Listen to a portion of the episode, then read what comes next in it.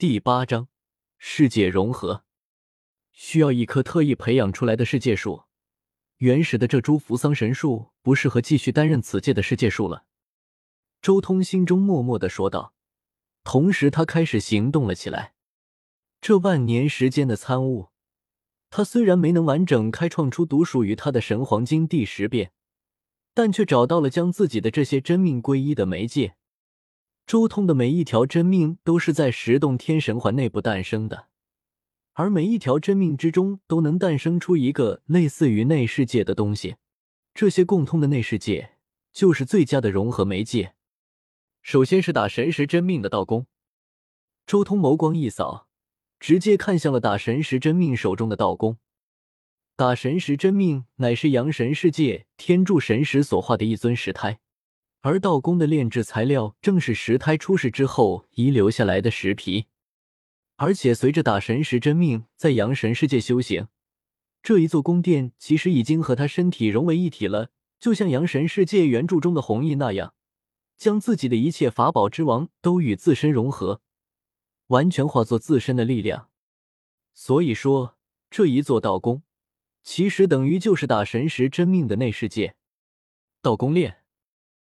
随着周通的一声轻喝，顿时打神石真命手中的道宫形体开始缓缓消散，露出了其中那十二万九千六百个堪比中千世界的小世界。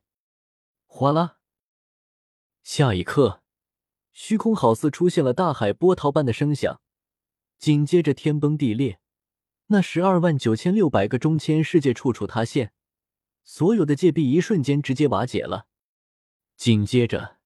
每一重空间之中的东西和物品，全部都在刹那间融入到了周通的十洞天神环之中。嗡龙！紧接着，整个十洞天神环之中，虚空在震荡，如同潮汐一般澎湃。那些在这里生存安家的不死神药们，一个个都如同受惊的兔子一样瑟瑟发抖。随即。周通以自身无上仙王的神通，迅速稳固十洞天神环，确保世界的融合能平稳的前进，不至于太过激进，导致世界出现问题。世界融合这个过程必须要无比小心，因为这一座道宫之中本来就拥有着海量的从阳神世界带回来的资源，要是不小心毁灭了，天知道什么时候还能再度前往阳神世界弄些回来。时间一天天过去，周通整整在这里盘坐了五千年的时间，打神石真命的道功这才彻底融入到了十洞天神环之中。如果不是为了平稳融合，根本不需要那么长的时间。不过，总算是完成了第一个融合。周通满意的看着全新的十洞天神环，融合了打神石真命的道功之后。整个十洞天神环内部世界的面积都不知道扩大了多少倍，天地间的灵气也更加充沛了许多，尤其是那些不死神药，更是散发着朦朦胧胧的光晕，可以感受到他们的欢喜。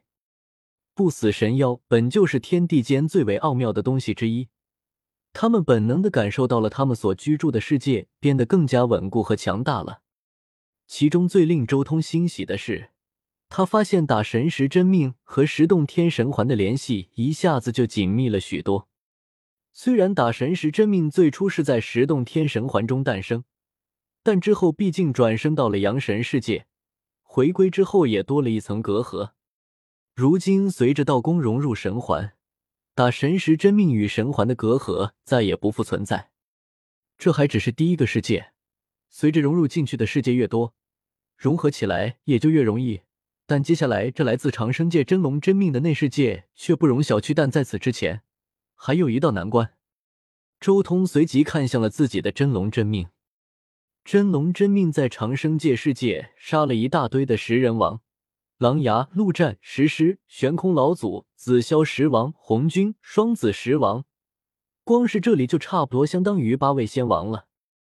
他将这八位仙王的一切力量。和生命精气都融入到了自己的内世界中，可想而知，这一片世界被他培育到何等可怕的程度。可以说，光是这一个内世界，其本源雄浑远超周通如今所处的遮天世界。甚至周通可以负责的说，一旦这个内世界融入到自己的十洞天神环之中，到时候自己的十洞天神环内部环境绝对要超越乱古时代。如果有大帝进入这里生存，少说百万年寿元是没问题的。开始吧。周通没有多等，真龙真命体内的内世界也瞬间显化而出。直接在周通和真龙真命两大仙王级战力的全力运转之中，缓缓与十洞天神环融合。这一次融合，比之前的融合要困难的多了。毕竟这个世界的本源太过雄浑，以十洞天神环融合这个世界，简直就像是蛇吞象，一个不小心，自己的十洞天神环都有可能受损。即便是以周通和真龙真命这两大仙王级战力合力。这一次也足足耗费了上万年的时间，才彻底将这一众世界融入到十洞天神环之中。彻底将这个世界融入到十洞天神环之后，整个十洞天神环之中都发生了翻天覆地的变化。除去周通安置一些原本资源的地方，整个十洞天神环内部新出现了无数的区域，这些地方都仿佛开天辟地一般，混沌在汹涌。灵气氤氲，精气澎湃，其中许多混沌气沉淀了下来，化作大片大片的混沌土，静静的待在大地上。甚至许多区域之中，混沌仙髓都堆满了一个个小池子，还有许多混沌气与天地间一些散乱的规则结合，化作了各种各样的矿脉：仙金矿脉、神域矿脉、天缺石矿脉、天命石矿脉、混元石矿脉。更有一些混沌气与天地精气结合，化作了一个个造化泉眼。要知道，遮天世界的造化泉眼已经全部都被不死天皇找到，外界已经不存在这种东西了。但如今，周通的十洞天神环之中已经可以自产了，甚至一些区域之中还演化出了一些独有的灵根。光是周通随意扫了一眼，就能看到，在一处悬崖峭壁之下。孕育了一株葫芦藤，在一处混沌灵气澎湃的地方；孕育了一株枇杷树，在一处火山口之中；孕育着一朵赤红色的莲花。除去灵根之外，这里还诞生了一些十洞天神环之中独有的树种，比如一座绵延数万里的山脉上，就长满了各种各样的玉树。这些树上长出来的可不是一片片树叶。结出来的也不是那种能吃的果实，而是玉，无数的宝玉，地玉、白玉、赤玉、黑玉、金玉、蓝玉、彩玉、神玉、仙玉，整座山脉琳琅满目，清风吹拂，树上碧玉碰撞，叮铃作响。这些玉品质不一，而且都不是凡玉，大多都是难得一见的宝玉。每一片玉叶都蕴含着极其浓郁的灵气，佩戴在身上，有着滋养人筋骨脏腑的奇效。甚至其中还有大半的宝玉可以直接拿来炼制圣兵。其中少数几株玉树上生长出来的仙玉，甚至能媲美仙金，可以炼制地兵。